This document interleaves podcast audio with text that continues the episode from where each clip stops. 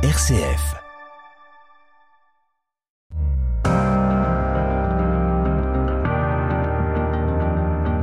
RCF, les racines du présent.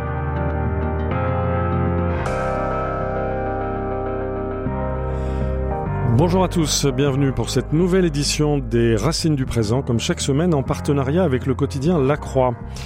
Vous le savez, une guerre de haute intensité entre deux États, une guerre symétrique, fait de nouveau trembler le sol de la vieille, Europe. Et nous devons bien reconnaître que nos réactions ont été incrédules face au déclenchement de cette guerre en Ukraine il y a un an. Euh, ces réactions nous, disent, nous en disent long sur nos innocences, nos aveuglements. En un mot, sur le déni qui caractérise notre rapport à l'histoire des guerres et plus largement aux violences qui ont régulièrement balayé l'Europe depuis le fond de la nuit de l'histoire. Nous avons cru de bonne foi que la guerre était définitivement éradiquée pardon, du sol européen. Eh bien, c'était une illusion, une illusion que nous allons essayer d'analyser en compagnie de notre invité aujourd'hui, l'historien Stéphane Audouin-Rousseau. Bonjour. Bonjour. Merci beaucoup d'avoir accepté notre invitation. Je rappelle que vous êtes directeur d'études à l'école des hautes études en sciences sociales. Vous êtes l'un des grands spécialistes de la Grande Guerre en France. Vous présidez l'historial de la Grande Guerre à Péronne et votre dernier livre, un petit livre extrêmement stimulant, publié aux éditions Les Belles Lettres, s'intitule précisément La part d'ombre, le risque oublié de la guerre. Et il s'agit d'un dialogue donc avec votre confrère historien, plus jeune que vous, Hervé Mazurel. Voilà, donc nous allons avec vous essayer de comprendre d'hier à aujourd'hui le déni occidental de la guerre. Les racines du présent. Frédéric Mounier. Alors Stéphane Audouin-Rousseau, vous le décrivez très précisément dans votre livre intitulé La part d'ombre, le risque oublié de la guerre. Ce sont des dialogues avec Hervé Mazurel, publiés aux éditions Les Belles Lettres. Vous expliquez que votre métier consiste à observer la guerre, euh, la présence de ceux qui combattent, tout comme de ceux qui ne combattent pas. Euh, vous envisagez une guerre en quelque sorte euh, au ras du sol. Alors expliquez-nous, euh, Stéphane Audouin-Rousseau, d'où venons-nous dans notre vision de la guerre. Euh, une génération parmi nos auditeurs, disons les sexagénaires, a peut-être grandi dans le culte des héros de 14. On est peut-être la dernière génération qui a vécu dans, dans ce culte, une certaine forme d'héroïsation de la guerre. Mais ça n'est que l'une des visions de cette grande guerre que vous avez scrutée, Stéphane Audouin-Rousseau.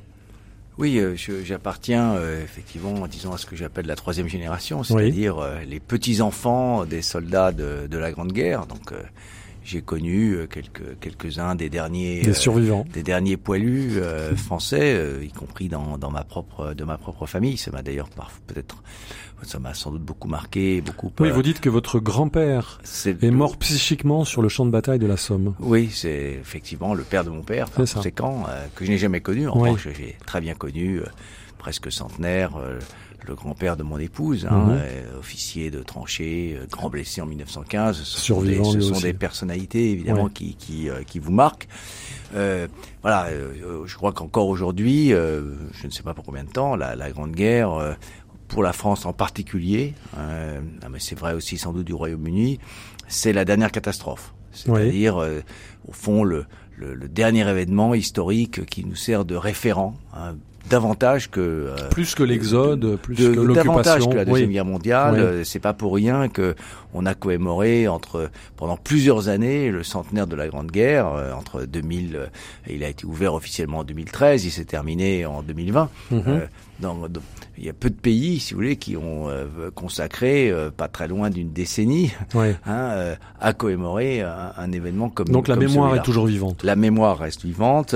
la, et on ne peut pas savoir combien de temps elle restera vivante. Mhm. C'est un, une question très intéressante pour oui. un historien. Quand est-ce que la Grande Guerre, événement qui reste vivant Quand est-ce que Verdun ne signifiera plus rien Voilà. Quand est-ce voilà. que la Grande Guerre basculera dans les événements morts oui. C'est-à-dire les événements uniquement pour spécialistes, pour historiens, mm -hmm. mais euh, dont le grand public sera euh, finalement, euh, ce Oublieux. sera dépris. Oui. Hein, ce sera -hmm. dépris.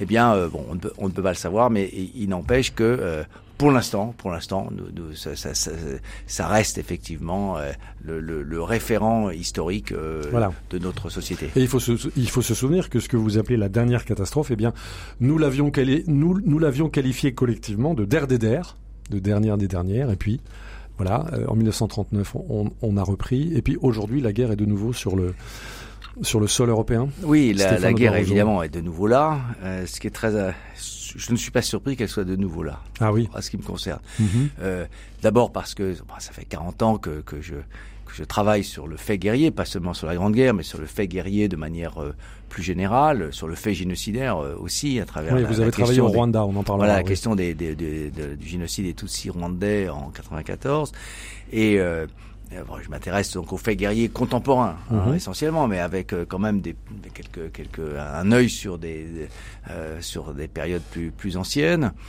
Euh, et je suis, euh, je, je, suis euh, très frappé de ce que vous avez appelé notre incrédulité. Hein, je crois que le terme est exact hein, face à, donc à la, au déclenchement de la guerre d'Ukraine et ensuite aux modalités de son déroulement, car oui. il y a deux choses à bien -hmm. voir euh, je, dire, je suis surpris de notre surprise. Oui. Hein, euh, personnellement, je, quand le, le, corps de bataille russe a commencé à se masser à la fin de l'année 2021 aux frontières de, de l'Ukraine, euh, je n'avais évidemment aucune information euh, oui. autre que celle des simples citoyens.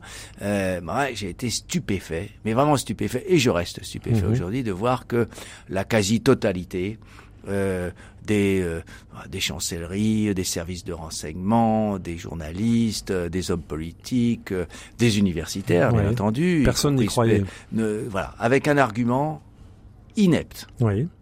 et gravement inepte, euh, qui était qu'il serait irrationnel de la part du pouvoir russe, de Vladimir Poutine en l'occurrence, de déclencher euh, une guerre contre l'Ukraine. Irrationnel. Bah, un historien de la Grande Guerre comme ouais. moi reconnaît immédiatement les ici un argumentaire que l'on retrouvait chez certains pacifistes avant 1914. Oui. Je pense à, par exemple à Norman Angel dans la best-seller de l'époque, La Grande Illusion, mm -hmm. publié en 1910, traduction française en 1911, euh, qui expliquait que euh, une guerre entre grandes puissances européennes serait complètement irrationnelle puisque oui. euh, l'interdépendance de, des économies et des systèmes financiers ferait que, euh, au fond, les, ces, ces, puissances se ruineraient les unes les autres, ce qui est vrai. Ce qui a été le cas. Ce qui a façon. été le cas. Voilà. mais mais, mais euh, cet lieu. argument, oui. mais pourtant la guerre a eu lieu parce. -hmm. que le politico-militaire l'a emporté évidemment et sans aucune et sans coup férir ouais. sur l'économique et Donc le financier. vous avez entendu les échos de ah les, oui, les échos de 1914. Voilà, c'est vrai, c'était vraiment opposer un argument de temps de paix oui. face à un temps de guerre déjà commencé du oui. point de vue euh, du, euh, du, du, pouvoir, mm -hmm. du pouvoir russe, ce qui explique aussi que notre dissuasion euh, initiale n'a pas pu fonctionner. Et euh, je dois dire que j'ai été vraiment euh, très étonné euh, par cette unanimité voilà. hein, qui, Alors, à mon avis, confinait effectivement au déni. C'est-à-dire, le déni, c'est c'est pas exactement une négation. Hein. -hmm. le, le, déni, c'est qu'on sait sans savoir tout en sachant. Hein. voilà. et donc, c'est un peu de ça. C'est-à-dire qu'en fait, on ne voulait pas que la guerre, évidemment, advienne. Et, oui. et nos, nos raisonnements, au fond, ont été dans le sens... Nos rationalités. Voilà, d'un refus euh, de l'événement, euh, de l'événement possible, de l'événement potentiel. Et puis ensuite, euh, ensuite, eh bien, il y a évidemment le, le, le déni ou, les, ou notre surprise des modalités de, de la guerre. C'est peut-être un sujet ce que ce on va en parler va, évidemment. On y viendra, je suppose. On va en parler. Mais je voudrais avant, si vous le voulez bien, Stéphane Audouin Rousseau, essayer de, de, remonter un peu le temps. Euh, remontons à, à, nos mémoires anciennes des guerres. Les guerres de l'ancien régime ne se déroulaient pas du tout selon les modalités que nous avons en tête. Si je vous ai bien lu, Stéphane Audouin Rousseau, ces guerres d'ancien régime étaient rythmées par les saisons. Euh, elle, euh, il s'agissait de réguler des conflits dynastiques. Elle mettait face à face plutôt des, des mercenaires. Et finalement, la question du sens du combat, écrivez-vous, Stéphane Audouin Rousseau, était très peu posée. Ça a été comme ça pendant plusieurs siècles? Oui, euh, disons que d'abord, la guerre était une relation normale normal entre les ça. États et ouais. qui réglait de manière normale les différends euh, entre États. Euh, C'était comme une sorte de ce, duel, c'est ça Elle n'avait pas, ce, elle pas cette dimension de scandale oui. hein, euh, qu'elle a, qu'elle a, que la guerre a prise donc à l'époque contemporaine. C'est à partir de la de la Révolution française hein, que la que la guerre s'idéologise. Hein, C'est-à-dire prend un sens. Voilà, prend, pour un, tout prend le monde. Un, prend un sens, prend ouais. un sens euh, que la que la la défense de la de la nation euh, prend prend un sens nouveau, que la participation de la totalité de la société, euh, eh bien, euh, donc euh, est, de, est, à l'ordre du jour. Hein, Ce qui n'était pas le cas dans l'ancien modèle. Évidemment. Voilà, hein, et donc c'est cette question de la levée en masse hein, qui est absolument essentielle, qui n'est d'ailleurs que très partielle concrètement, mais idéologiquement, Sauf sous cette Napoléon, idée, ça a oui, été mais important. néanmoins, Oui. néanmoins, quand on compare les levées en masse napoléoniennes et les levées en masse d'un siècle plus tard, ça la, la tension de recrutement n'a rien à voir. Mhm. Euh, mais idéologiquement, euh, l'idée, l'idée euh, est bien là, et avec euh, avec le XXe siècle, euh, mais déjà au XIXe siècle, lors de la guerre de 1870 en particulier, euh, bien le voilà cette cette idéologisation progresse, cette euh, ce, ce, ce recrutement Massif. massif Oui. dans, donc la, la guerre pousse ses racines, si Mhm. vous voulez, dans Dans la société, dans la société, voilà, dans la soci- nation. dans la société, Oui. et, et la guerre du coup évidemment change de nature, change de signification. Et, elle change de taille aussi. Vous, vous évoquez. Stéphane Audouin Rousseau, l'accroissement de la taille des armées et de l'ampleur des batailles. Ce que nous avons connu pendant la Première Guerre mondiale, ce que certains appellent le hachoir humain, n'existait pas précédemment. Euh, Ça, c'est une évidemment, c'est une, c'est une chose qu'on commence à sentir lors de la guerre euh, russo-japonaise hein, de 1904-1905, mais c'est avec la Première Guerre mondiale que, au fond, euh, la bataille meurt de sa propre violence. C'est-à-dire qu'en réalité, ce qui euh, quand on regarde même encore les, les batailles de la guerre de 1870, hein, euh, la bataille dure la- dire l'échelle de la bataille, c'est la journée. Oui, Alors, il y a voilà. un certain nombre de choses qui se On passent s'arrête le avant, soir. Oui. éventuellement les jours qui suivent, mais enfin l'échelle de la bataille, le, le, le climax hein, hein, de, Mhm. de, de la bataille, c'est c'est la journée. Euh, une, où il se passe, euh, enfin où la, la violence est extrême, hein, Mhm. hein, les pertes monstrueuses, mais euh, c'est un temps relativement court, un temps ouais. ramassé. Mhm. Avec la Première Guerre mondiale, euh, la bataille, euh, on continue d'appeler bataille euh, Verdun, la Somme, à dire vrai, ce sont des sièges en race campagne de plusieurs mois. Ouais. Hein, euh, Une immobilité. euh, voilà, euh, et, et, et avec et, et, et dont les souffrances combattantes euh, dans le cadre de ces sièges, évidemment, des souffrances combattantes dont sont, sont sans rapport avec euh, ce qu'étaient les souffrances combattantes euh, donc de, de la bataille classique. Mhm. Le, le terme n'a jamais changé. On a continué Oui, d'appeler bataille. mais on aurait dû le changer peut-être, Voilà, mais euh, on n'a on jamais trouvé d'autres Mhm. d'autres noms. Mais à dire vrai, le phénomène lui-même a muté. hein. Mhm. et et aujourd'hui en Ukraine, on retrouve. Hein, euh, cette, euh, les conséquences de cette de cette mutation à Bakhmut par exemple. Oui, on dit que hein, Bakhmut est le Verdun le- et, et, et, ukrainien. Et le, le Ça vous terme- paraît légitime comme, bah, ça comme, me- euh, comparaison À voir. Évidemment, Oui. je, je, je- je ne sais rien des Oui. pertes à Bakhmut, hein, et j'espère qu'elles ne sont pas aussi élevées qu'à Verdun, où 150 000 hommes sont morts de part et d'autre pendant les, les disons les neuf mois, de, Mhm. de- les neuf ou dix mois de, de la bataille. Mais euh, dans le cas de Bakhmut, les photographies en particulier, hein, Ah oui. de l'ampleur des destructions matérielles, ça, ça vous parle et la et le, le- la, la vision que l'on a du sol et, et Mhm. notamment de, de l'entrée de, de la violence de guerre dans le sol à travers le bombardement, Le sol labouré. Euh, le sol labouré, euh, euh, fait que Mhm. cette comparaison ne paraît pas en tout cas illégitime. Alors il y a un élément nouveau aussi dans ces dans ces batailles de la Première Guerre mondiale, c'est l'incorporation de soldats venus de très très loin. Et il y a un film en ce moment qui connaît un, grand succès, un film qui a été réalisé par euh, Omar Sy et qui s'intitule euh, Tirailleurs. On va écouter un extrait de la bande-annonce euh, de ce film et j'aimerais avoir votre regard là-dessus, Stéphane Audouin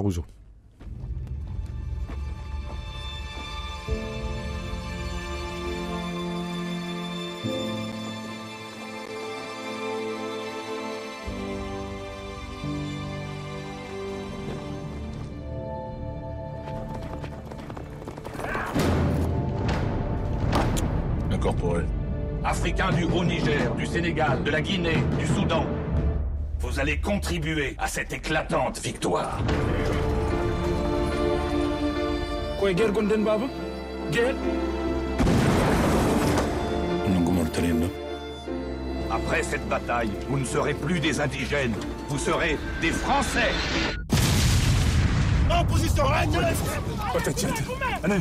bata cete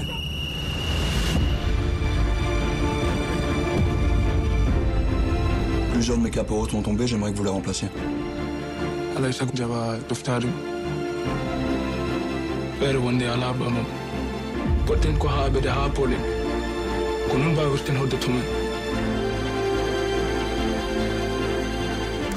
Voilà, c'était la guerre de 14, vue du côté africain, vue du côté de cette fameuse force noire. Alors, on a entendu les échos sonores du recrutement forcé. Euh, ce film est réalisé par Omar Sy. Il connaît un grand succès aujourd'hui puisqu'il a, déplacé, il a dépassé le million de, de, téléspectateurs. Vous avez entendu comme moi, Stéphane Audouin-Rousseau, que ce film parle à, la fois français et puis le full full day, qui est la langue des Peuls.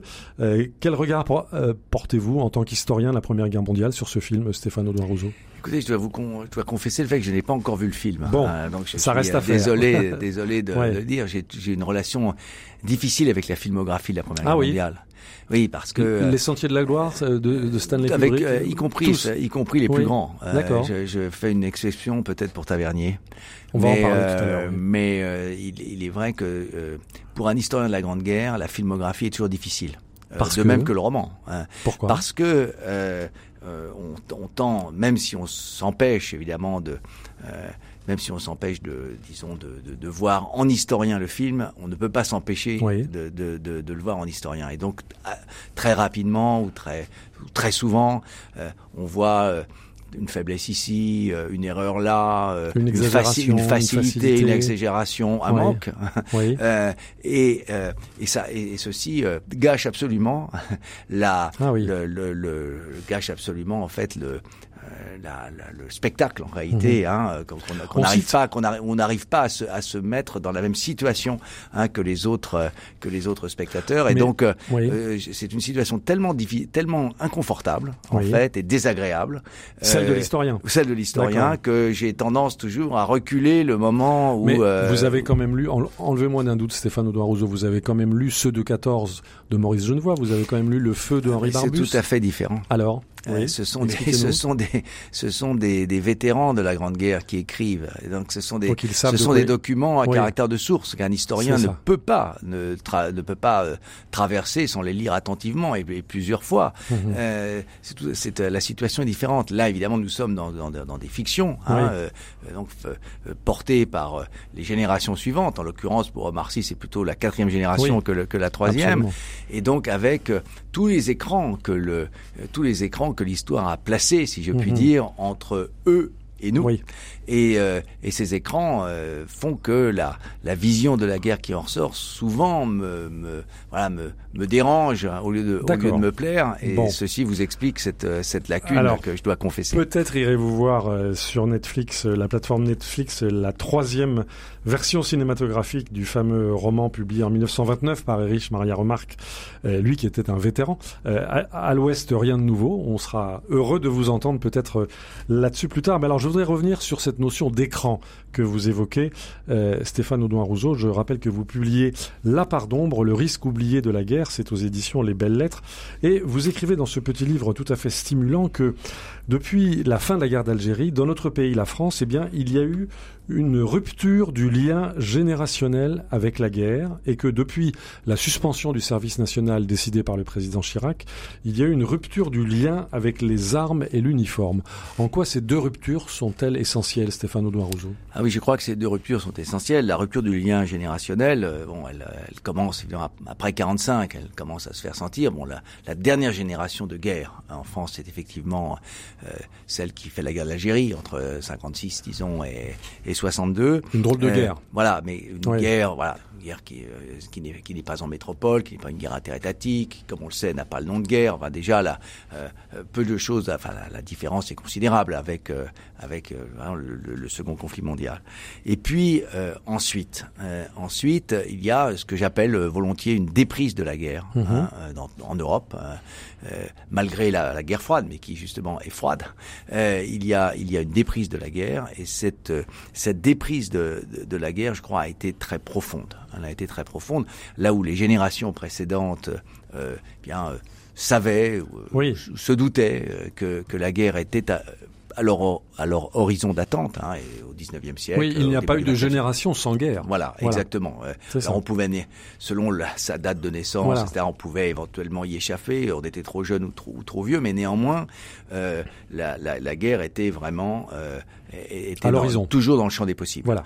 Euh, à partir de, il me semble qu'à partir d'après 45 et après la, la, fin de la guerre d'Algérie en particulier, euh, cette, cette, cette le, le- disons ce risque, hein, ce Mhm. risque générationnel de la Pour guerre, chacun hein, d'entre eux. pour chacun, pour chacun Oui. d'entre nous, à Oui. dire vrai, Pour hein, chaque famille. tend, tend à se à se dissoudre et euh, il se dissout d'autant plus, moi qui appartiens d'une génération qui a encore fait son, son service militaire, euh, il se dissout d'autant plus et d'autant plus efficacement que le fait militaire euh, devient, euh, disons, un fait social enclavé. Mhm. Après, à la fin des années 90, Ouais. effectivement, après, avec la fin euh, du, du service militaire obligatoire pour les hommes, un service masculin euh, obligatoire, qui euh, donc, oh, il faudrait réfléchir à cette mutation sociale extrêmement importante. hein. On Euh, l'a peut-être pas suffisamment fait. La citoyenneté en France était quand même euh, euh, euh, liée hein, de manière insécable au port des armes et au port de l'uniforme. Mhm. Et à la- évidemment, et à l'éventualité hein, d'en faire usage hein, euh, en cas de... euh,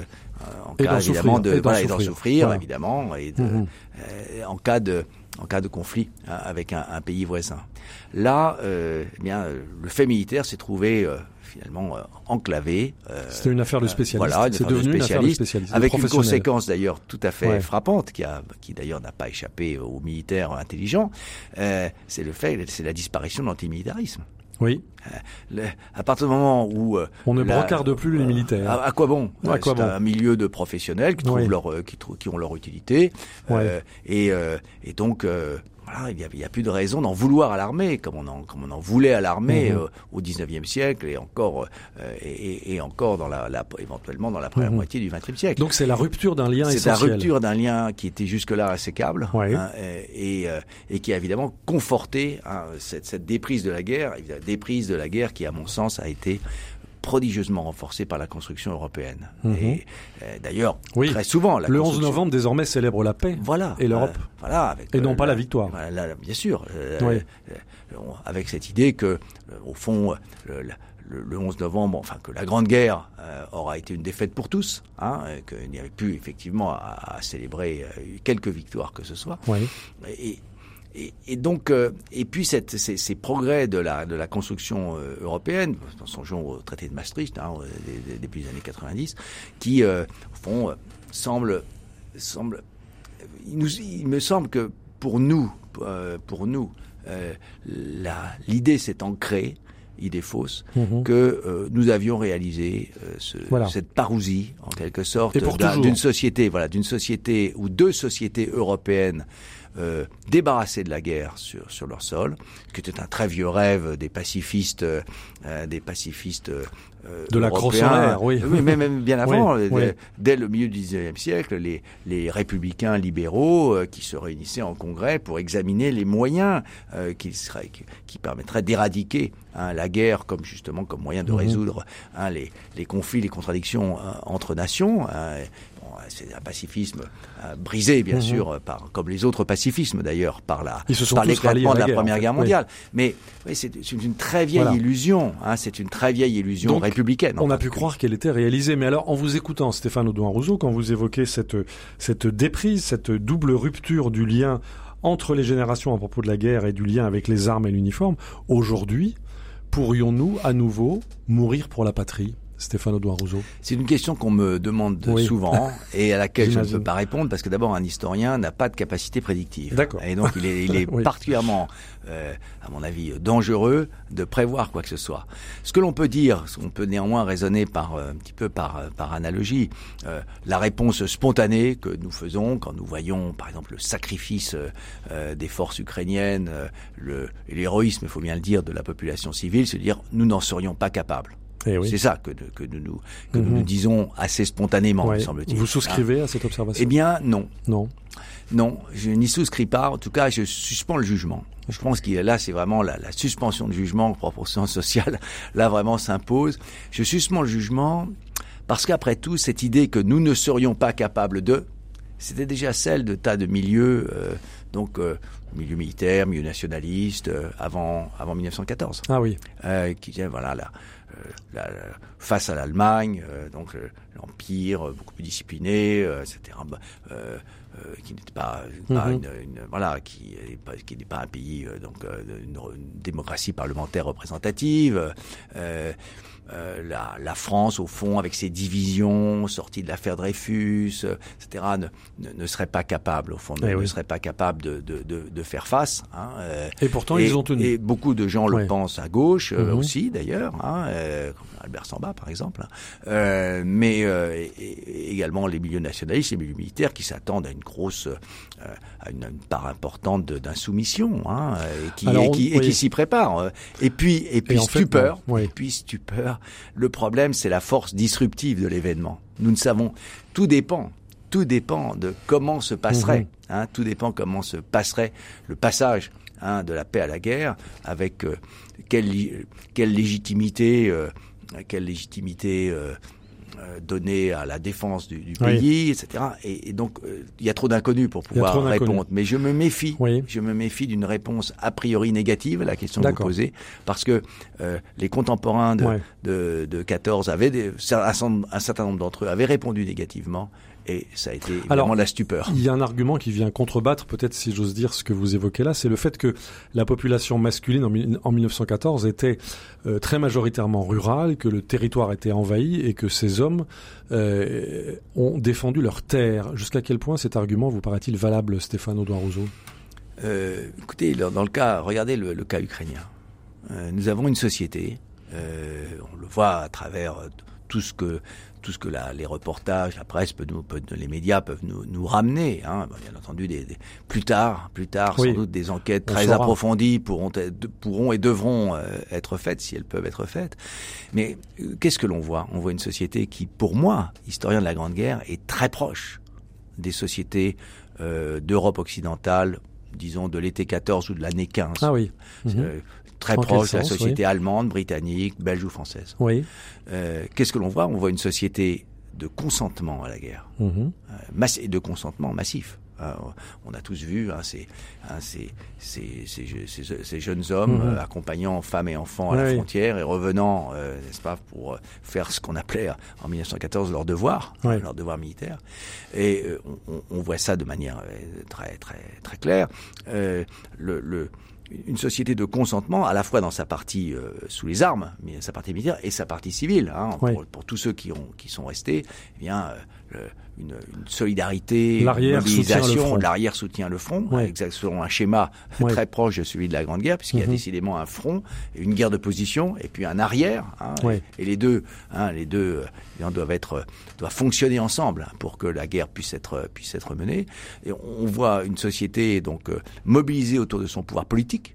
Hein, dans une forme d'une- dans une forme d'union sacrée, il n'y a pas Mhm. d'autre mot, hein, très proche là encore de ce qu'on a pu connaître euh, effectivement en Europe occidentale, en France euh, en particulier, et euh, on voit aussi à travers les, les déclarations des uns et des autres, euh, du discours, de ce que disent les acteurs sociaux, il faut évidemment essayer de les, de les Oui. entendre un petit peu, euh, eh ben on voit une culture de guerre. C'est ça. Hein, on voit une culture de guerre basée sur une volonté défensive farouche hein, euh, et très souvent, il faut bien le reconnaître, une haine de une haine de l'envahisseur hein, qui s'exprime hein, euh, également et qui se- s'exprime sans sans embâge.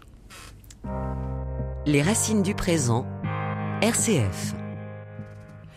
Au micro Frédéric Mounier, nous scrutons aujourd'hui le, le conflit ukrainien, peut-être à la lumière de la Grande Guerre, à la lumière des enseignements que nos mémoires de la guerre ont pu nous laisser. Nous sommes avec, euh, en compagnie de l'historien Stéphane Audouin Rousseau, directeur d'études à l'école des hautes études en sciences sociales, spécialiste de la Grande Guerre, président de l'historial de la Grande Guerre à, à Péronne, qui publie un petit livre, euh, disons peut-être d'auto-mémoire, un petit livre de mémoire très stimulant intitulé La part d'ombre, le risque oublié de la guerre. Ce sont des dialogues avec Hervé Mazurel, c'est publié aux éditions Les Belles Lettres. Alors euh, Stéphane Audouin Rousseau, je voudrais vous faire écouter un, un nouvel extrait sonore. C'est un film que vous citez dans votre livre. Alors c'est peut-être un film qui trouve grâce à vos yeux parce qu'on a vu tout à l'heure vous êtes plutôt réticent par rapport aux films qui remettent en scène le premier conflit mondial. c'est le fameux film de Bertrand Tavernier en 1989, La vie et rien d'autre, avec Philippe Noiret, Sabine Azema, Maurice Barrier. Voilà, nous sommes en 1920, la Première Guerre mondiale est achevée depuis deux ans, la France pense ses plaies, se remet au travail, et dans ce climat, on voit dans ce film deux jeunes femmes d'origine sociale très différente qui essayent de retrouver l'homme qu'elles aiment et qui a disparu dans la tourmente. Et donc, euh, ces femmes sont conduites à la même source d'information, le commandant Delaplane, qui est joué magistralement par euh, Philippe Noiret. On va écouter euh, un extrait de la bande-annonce de ce film. Vous n'avez pas fait l'Afrique, Trévise Rien de vraiment beau. Et tout à coup, une antilope.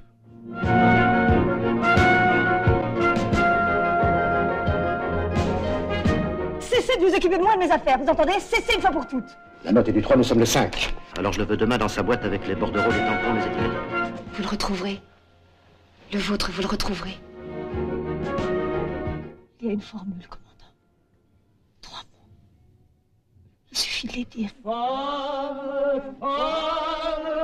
comment vous dire? Alors, de la plane, vous me laissez me démerder tout seul? J'étais en panne, mon général. Panne Panne de quoi? En panne de tout. Voilà, Philippe Noiret qui joue euh, le commandant de la Plane dans ce magnifique film de Bertrand Tavernier en 1989, La vie et rien d'autre. Eh bien, Philippe Noiret se dit en panne de tout. Pourquoi avez-vous apprécié ce film, Stéphane Audouin Rousseau?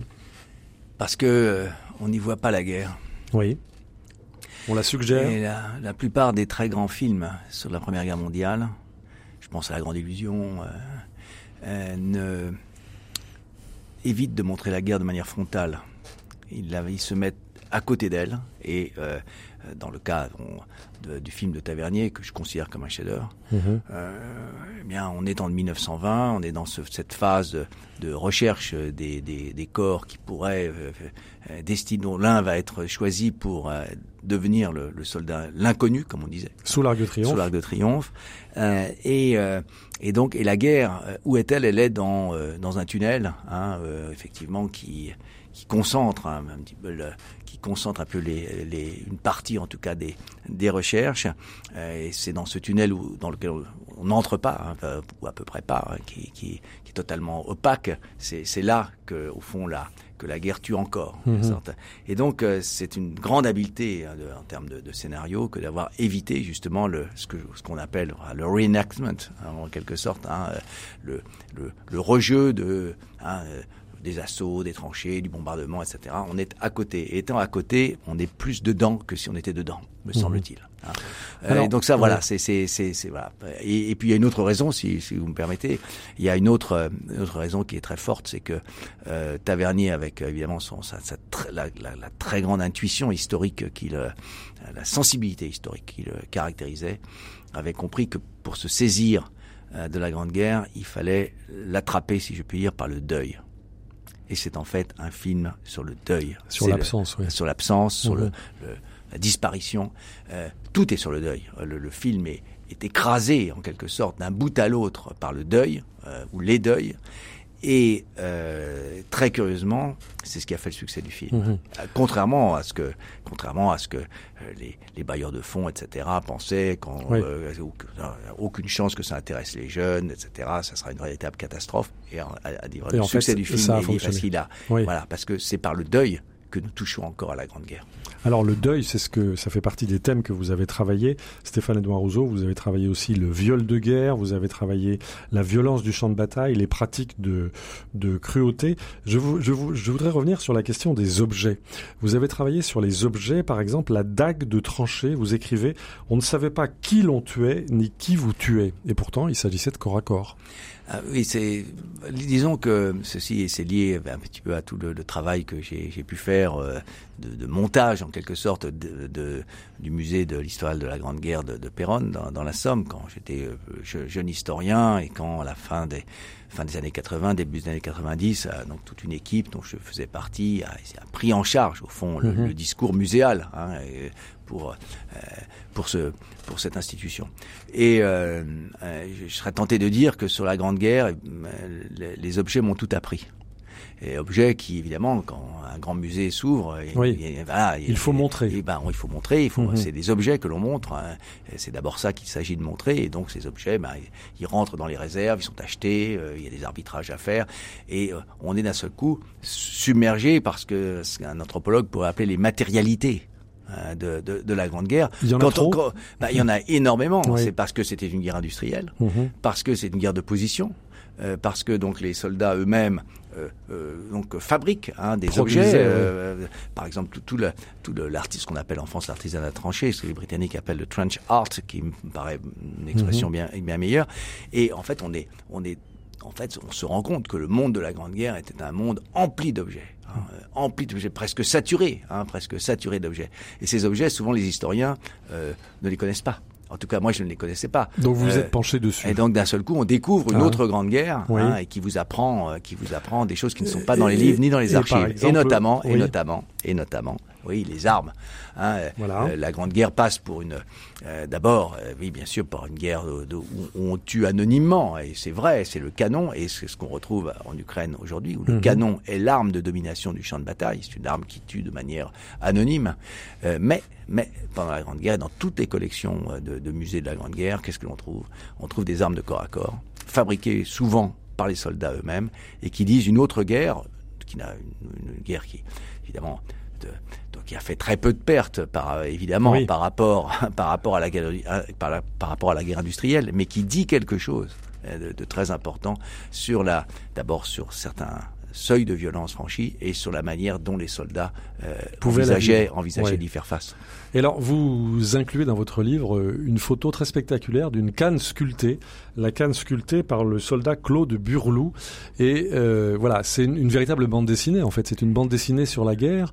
Et vous qui faites un métier difficile, parce que vous scrutez les violences et la brutalité guerrière, on sent de votre part euh, comme une certaine tendresse pour ce soldat qui, qui a mis en scène. Ah oui, plus qu'une tendresse, Oui. euh, Oui. c'est un- vraiment un objet fétiche que j'ai découvert un jour pour en préparant un, un atelier avec les avec euh, mes étudiants. euh, donc j'ai découvert cet objet. Il faut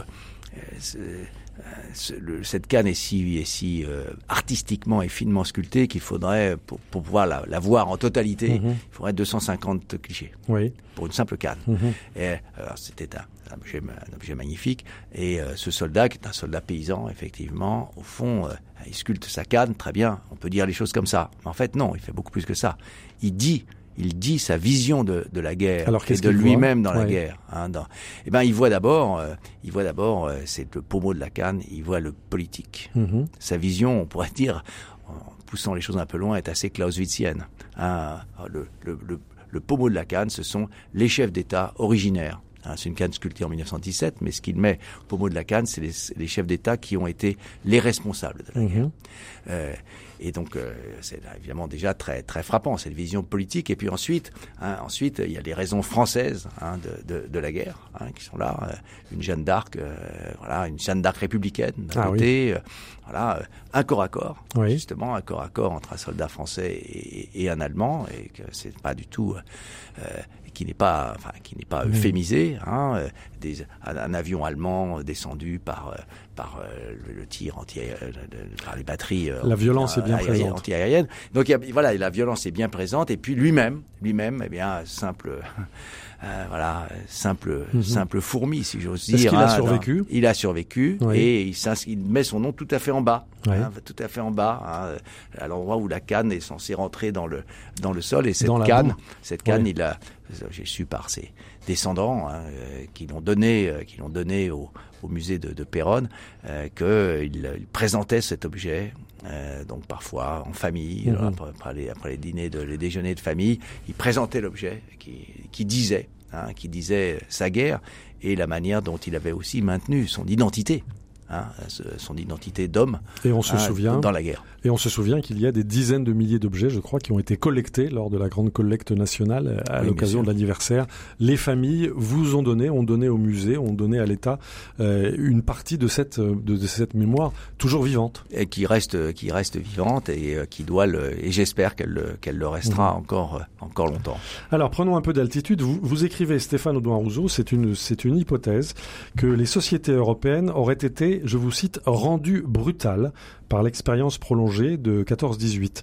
Euh, il y aurait une sorte de, de traumatisme collectif euh, psychique hérité des champs de bataille, une forme de mépris pour la vie humaine issue de l'expérience de combat qui a pu se muer en principe de l'élimination de l'adversaire politique. Stéphane Audouin-Rousseau, c'est une hypothèse ou c'est un constat pour vous? C'est, euh, je pense que, enfin, c'est un, c'est une manière de regarder. hein. Oui. C'est une manière de regarder la sortie de guerre euh, et de s'expliquer au fond la très grande violence hein, de la sortie de guerre, hein, qui, euh, si on sort du cadre euh, français. Évidemment, et qu'on va voir Mm. euh, vers l'Europe orientale, qu'on va passé. voir les, voilà, Oui. qu'on va voir effectivement le, le monde des Balkans, qu'on va voir la, euh, la Turquie, etc. Eh bien, euh, la, la guerre, on peut dire que la guerre ne se termine L'Allemagne, pas. la Russie. Bien sûr, que Mhm. la guerre, bien sûr, la guerre civile en, en Russie, euh, que la guerre ne se termine pas, disons, avant Oui. 1923.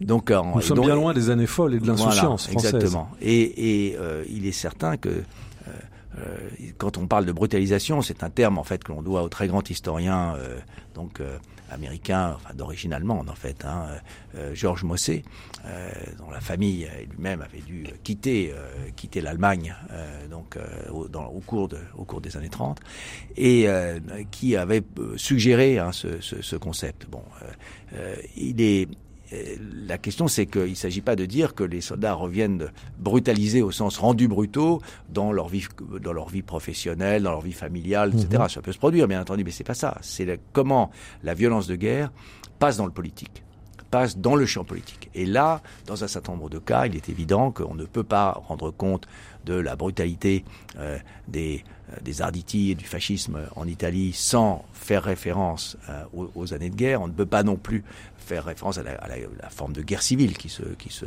produit euh, en, Allemagne dans les Avec le rôle des de anciens Weimar, combattants. Avec le rôle des, des- des anciens combattants, bien sûr, les corps francs en particulier.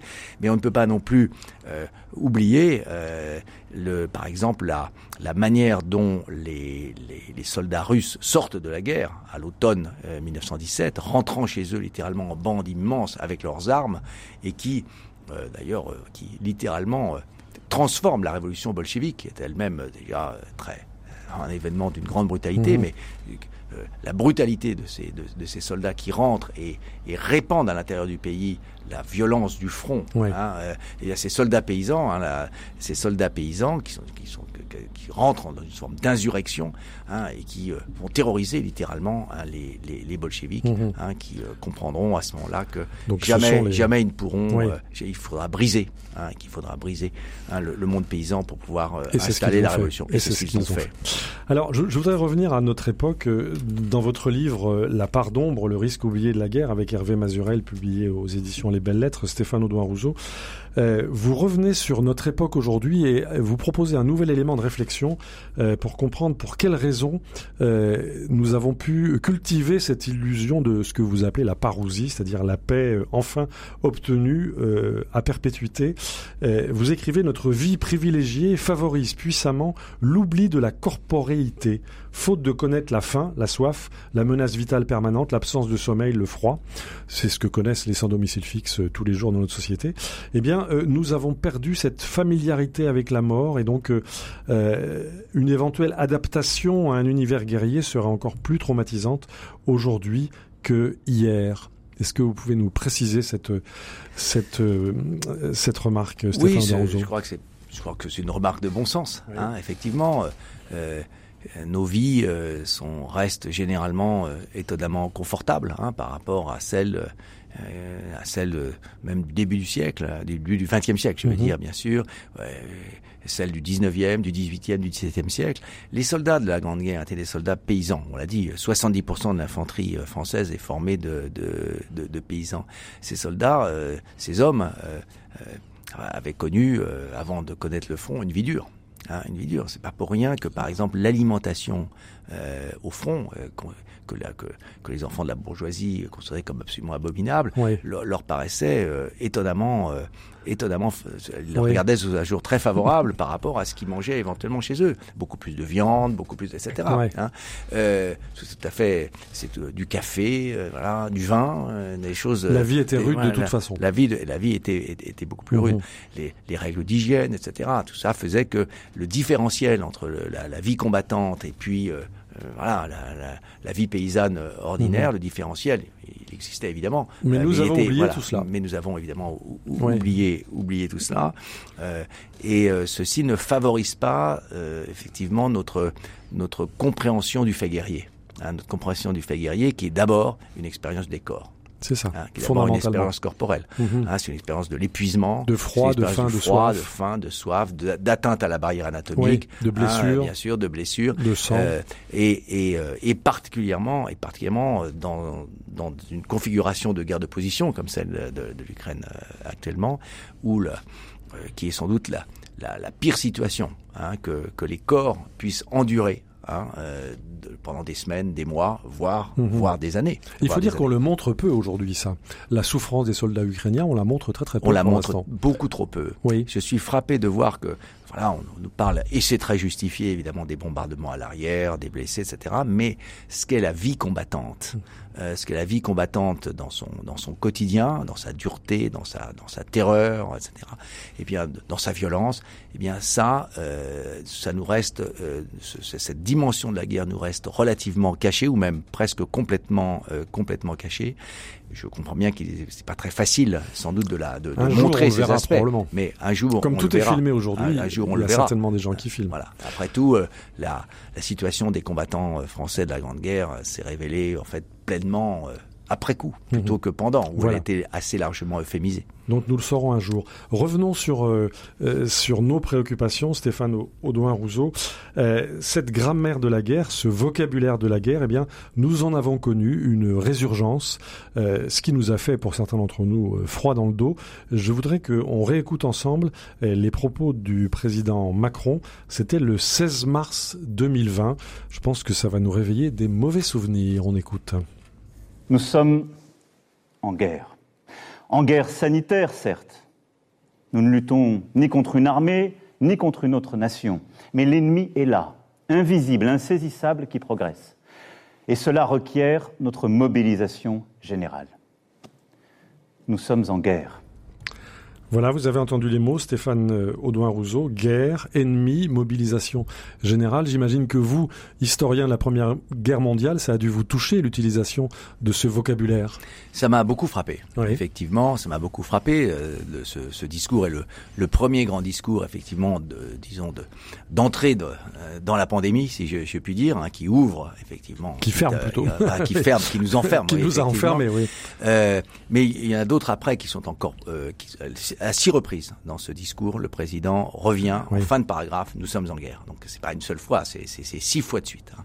Et dans d'autres discours qui suivent en, euh, en, mars et en avril, euh, le, le, président de la République systématiquement euh, utilise les, méta les, métaphores militaires et souvent emprunte à la Première Guerre mondiale, en particulier dans un discours un, un peu ultérieur où il reprend une fameuse phrase de, de Georges Clémenceau lors de son discours de novembre 1917, discours d'investiture quand Clémenceau dit ils ont des droits sur nous. Alors, mm -hmm. s'il s'agissait des soldats, oui. dans le cas euh, de, de, du président Macron, il s'agissait des soignants. C'est les soignants qui prennent la place en qui quelque sorte en, des soldats. En première ligne voilà, aussi. exactement. C'est également voilà, le même vocabulaire. Voilà, oui. voilà ce vocabulaire de ligne, première ligne, deuxième ligne, etc., etc., qui, qui est directement, directement inspiré hein, de, la, de la Première Guerre mondiale. C'était légitime selon vous? Alors, euh, selon moi, ça n'était pas légitime. Ah oui. Euh, voilà, ce n'était pas légitime.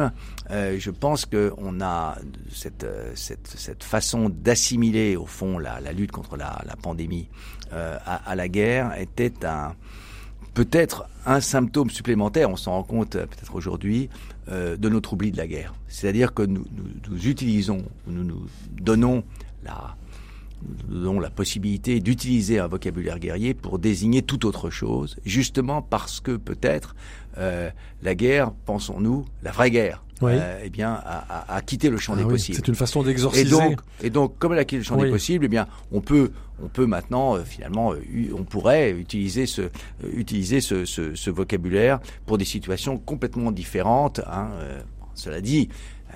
Et c'est sûr qu'il y a des, dans nos sociétés, dans notre manière de, de, de les envisager, il y a des tas de, de porosité entre la guerre et ce qui n'en est pas. Le sport, par exemple, hein, Oui. euh, mobilise très souvent un vocabulaire guerrier, à commencer par, par le football, par Mhm. exemple, hein, qui ressemble beaucoup à une mimésis de guerre interétatique.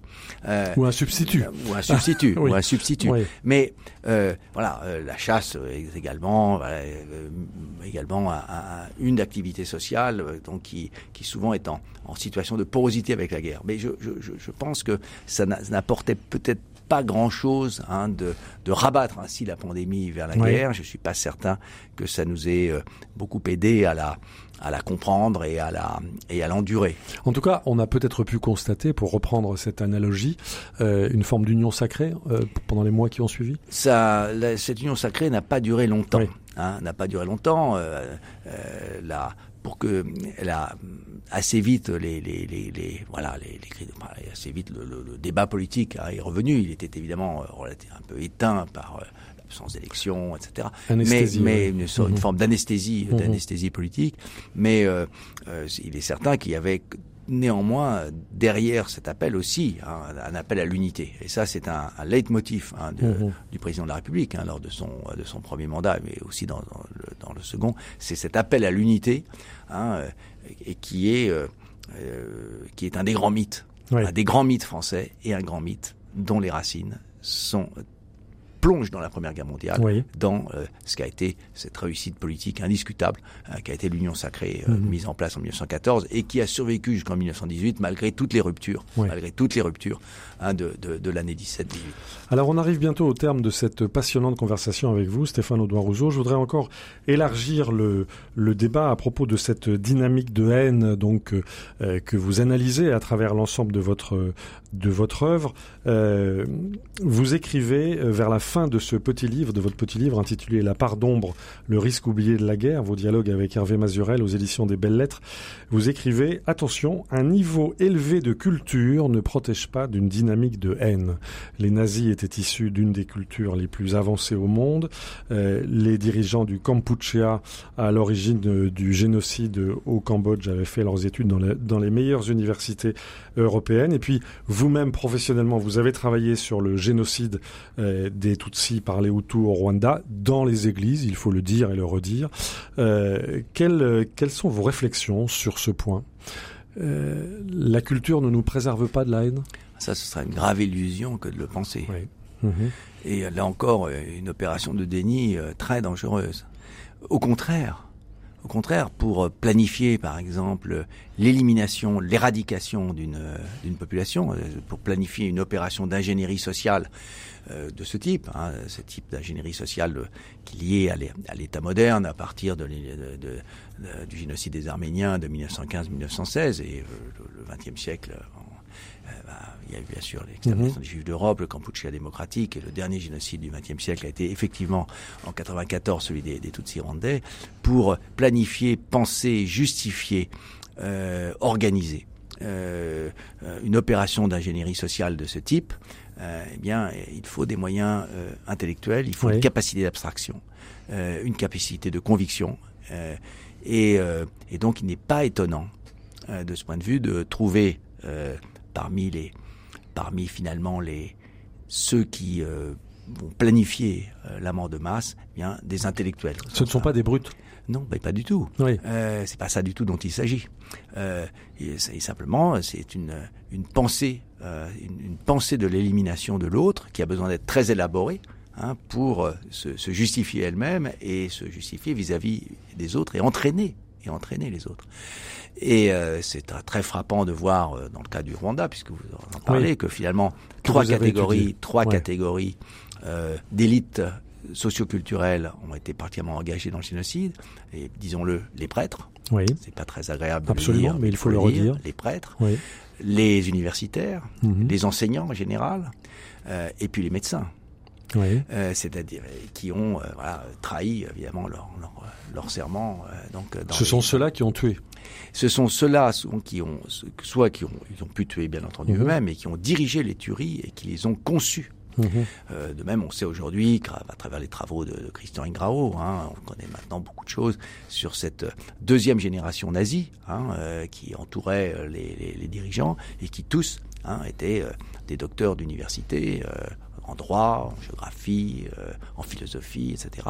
Et qui est une génération qui euh, n'est pas arrivée au premier, au premier rang, euh, bien sûr, en, raison de la défaite du, Troisième Reich, mais qui, si elle était arrivée Oui. au premier plan, aurait été peut-être encore plus terrifiante hein, que celle euh, que la première génération, celle de Hitler et de ses et de ses diadoques. Mais alors, au fond, euh, ne peut-on pas dire, euh, Stéphane Audouin-Rousseau, que ce qui est en jeu, euh, c'est, euh, de façon universelle, la frontière entre nous et eux, entre le même et l'autre, entre nous et celui qui est supposé barbare, entre... Cette frontière entre nous et eux, c'est une chose qui euh, comment qui préoccupe beaucoup hein, les gens euh, qui en sciences sociales s'occupent des questions de, de violence. Euh, spontanément, nous sommes euh, conduits à penser que euh, quand la quand la frontière est visible, voulez, une différence de langue, différence de couleur de peau, euh, différence de religion, etc. La la la, la, la rupture nous eux euh, est, est- est toujours euh, est, est importante et elle est c'est là qu'il y a différence majeure et que le, le racisme en particulier peut s'en emparer pour évidemment toutes les toutes les configurations de violence qu'on imagine. Mais c'est un peu plus compliqué que ça. Il y a aussi la configuration euh, sur laquelle euh, Freud avait, euh, dès 1917, attiré no- notre attention, hein, dans Totem et Tabou en particulier, où, il dit, où il, attire l'attention sur ce qu'il appelle le jeu de la différence mineure. Hein, le jeu de la différence mineure, c'est-à-dire que la différence est pratiquement inexistante et elle provoque euh, cette différence inexistence, une anxiété qui peut être intolérable et qui peut également hein, se, se, se traduire Et qui peut hein, conduire au meurtre. au, au meurtre et au meurtre, au meurtre de masse. Dans le Oui. cas du Rwanda, je serais pas Oui, pas par de penser que c'est c'est pas même pas la différence mineure, c'est la différence inexistante. À ce point. Puisque oui. sans la- si on ne connaît pas, s'il y a une barrière, on ne connaît pas, euh, donc euh, le ou la Tutsi avec ses enfants qui cherchent à fuir, que personne ne la reconnaît et qu'elle n'a pas sa carte d'identité, comment savoir qu'elle est Tutsi Mhm. On ne peut, rien ne peut l'indiquer. Oui. Et croire que cette absence de différence pourrait est pacificatrice est tout à fait serait tout à fait erroné. Au contraire, l'autre, on ne sait pas exactement qui est l'autre. Et ne sachant pas exactement qui est l'autre, euh, eh bien l'anxiété est d'autant plus grande et la tentation d'élimination est, est- est également très Mhm. forte. Et donc c'est assez peu optimiste Oui, parce que c'est- hein, c'est assez peu optimiste parce que que que l'autre soit loin de nous ou qu'il Oui, soit voilà. près de nous Ou qu'il il soit peut- réputé loin. Si, Voilà. si l'autre c'est l'arménien, si l'autre c'est le juif, euh, si l'autre c'est le germain, voilà. euh, mais là, si c'est le même, si c'est le même et que Ouais. le même justement parce que c'est le même Mhm. ou que ou que c'est presque le même justement eh bien il focalise hein, Ouais. l'anxiété euh, l'anxiété collective et la et la volonté de d'élimination alors le chemin est assez étroit Et hein, alors, pour la pacification des sociétés ne peut-on pas dire que l'ukrainien et le russe c'est presque le même? Et on est on est probablement effectivement Ouais. dans une configuration euh, d'un peu de, de, de, de ce type et qui peut-être euh, permettrait de il faudra on verra ça plus tard si je puis dire mais de rendre compte par exemple des atrocités Oui. hein, euh, commises par les Russes commises et c'est très important à dire non pas euh, après 12 mois de guerre dans un contexte d'exaspération Mhm. de la de la de la violence mais commises tout de suite dès le début. dès Ouais. le début Mhm. hein, euh, exactement comme les atrocités avaient été commises dès le début euh, à l'été 14 en Belgique. Voilà, un grand merci à vous, Stéphane Audouin-Rousseau. Je rappelle le titre de votre livre que j'incite, vi- que j'incite vivement nos auditeurs à lire.